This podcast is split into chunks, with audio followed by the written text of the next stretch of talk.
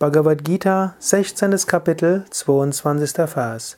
Etar vimukta kaunteya tamodvaraistribhirnaraha acharat yatmana shreyas tato yati param gatim.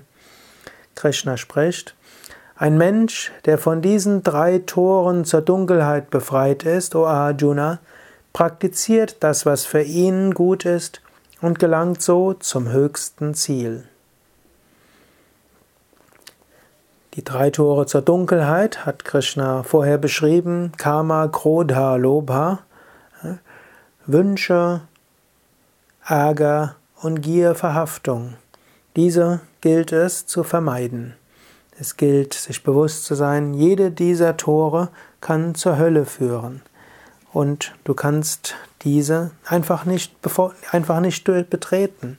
Es kann sein, dass du plötzlich einen starken Wunsch bekommst. Dann überlege, kann dieser Wunsch ethisch befriedigt werden? Kann dieser Wunsch sattwig befriedigt werden? Wenn nicht, dann folge ihm nicht. Der Mensch ist sehr wohl in der Lage, seine Wünsche zu beherrschen. Äh, wenn du ärgerlich wirst, überlege, Gibt es vielleicht einen guten Grund für den Ärger? Kannst du den Grund vielleicht abstellen? Kannst du das auf sattwige Weise machen? Normalerweise wirst du sagen, ich warte erstmal einen Tag. Nach einem Tag ist der Ärger abgewandelt und du kannst das, was vielleicht an gut, an wichtiger Sache dahinter liegt, am Tag später freundlich umsetzen. Es ist ja auch manchmal wichtig, anderen ihre Schranken zu verweisen. Es ist auch wichtig, sich gegen Ungerechtigkeit zu wehren. Es ist auch wichtig, allgemein gegen Ungerechtigkeiten in der Gesellschaft, in der Umgebung anzukämpfen. Aber eben nicht aus Ärger heraus und nicht äh, mit Zerstörung. Und auch mit Lobha im Sinne von all möglichen Wünschen und Verhaftungen.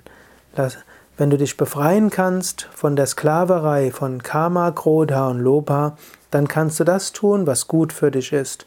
Und dann kannst du zum höchsten Ziel kommen. Und du tust nicht nur das, was gut für dich ist, du tust auch gut für das, tust auch das, was gut ist für deine Mitmenschen, das, was gut ist für alle Wesen überall.